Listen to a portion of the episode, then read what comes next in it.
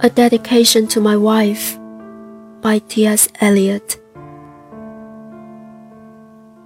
To whom I owe the leaping delight that quickens my senses in our waking time, and the rhythm that governs the repose of our sleeping time, the breathing in unison. Of lovers whose bodies smell of each other, who think the same thoughts without need of speech, and babble the same speech without need of meaning.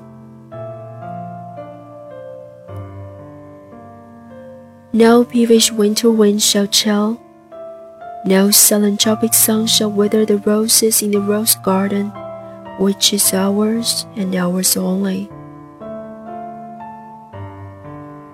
But this dedication is for others to read. These are private words Address to you in public. 致妻子艾略特，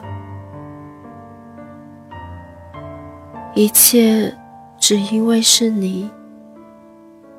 我们醒着时，激发我感知的跃动的欢愉，主宰我们梦中安宁的节奏，以及。和谐的呼吸，身体气息融洽的爱人们，无需言语就有相同的念头，无需示意就吐露相同的话语。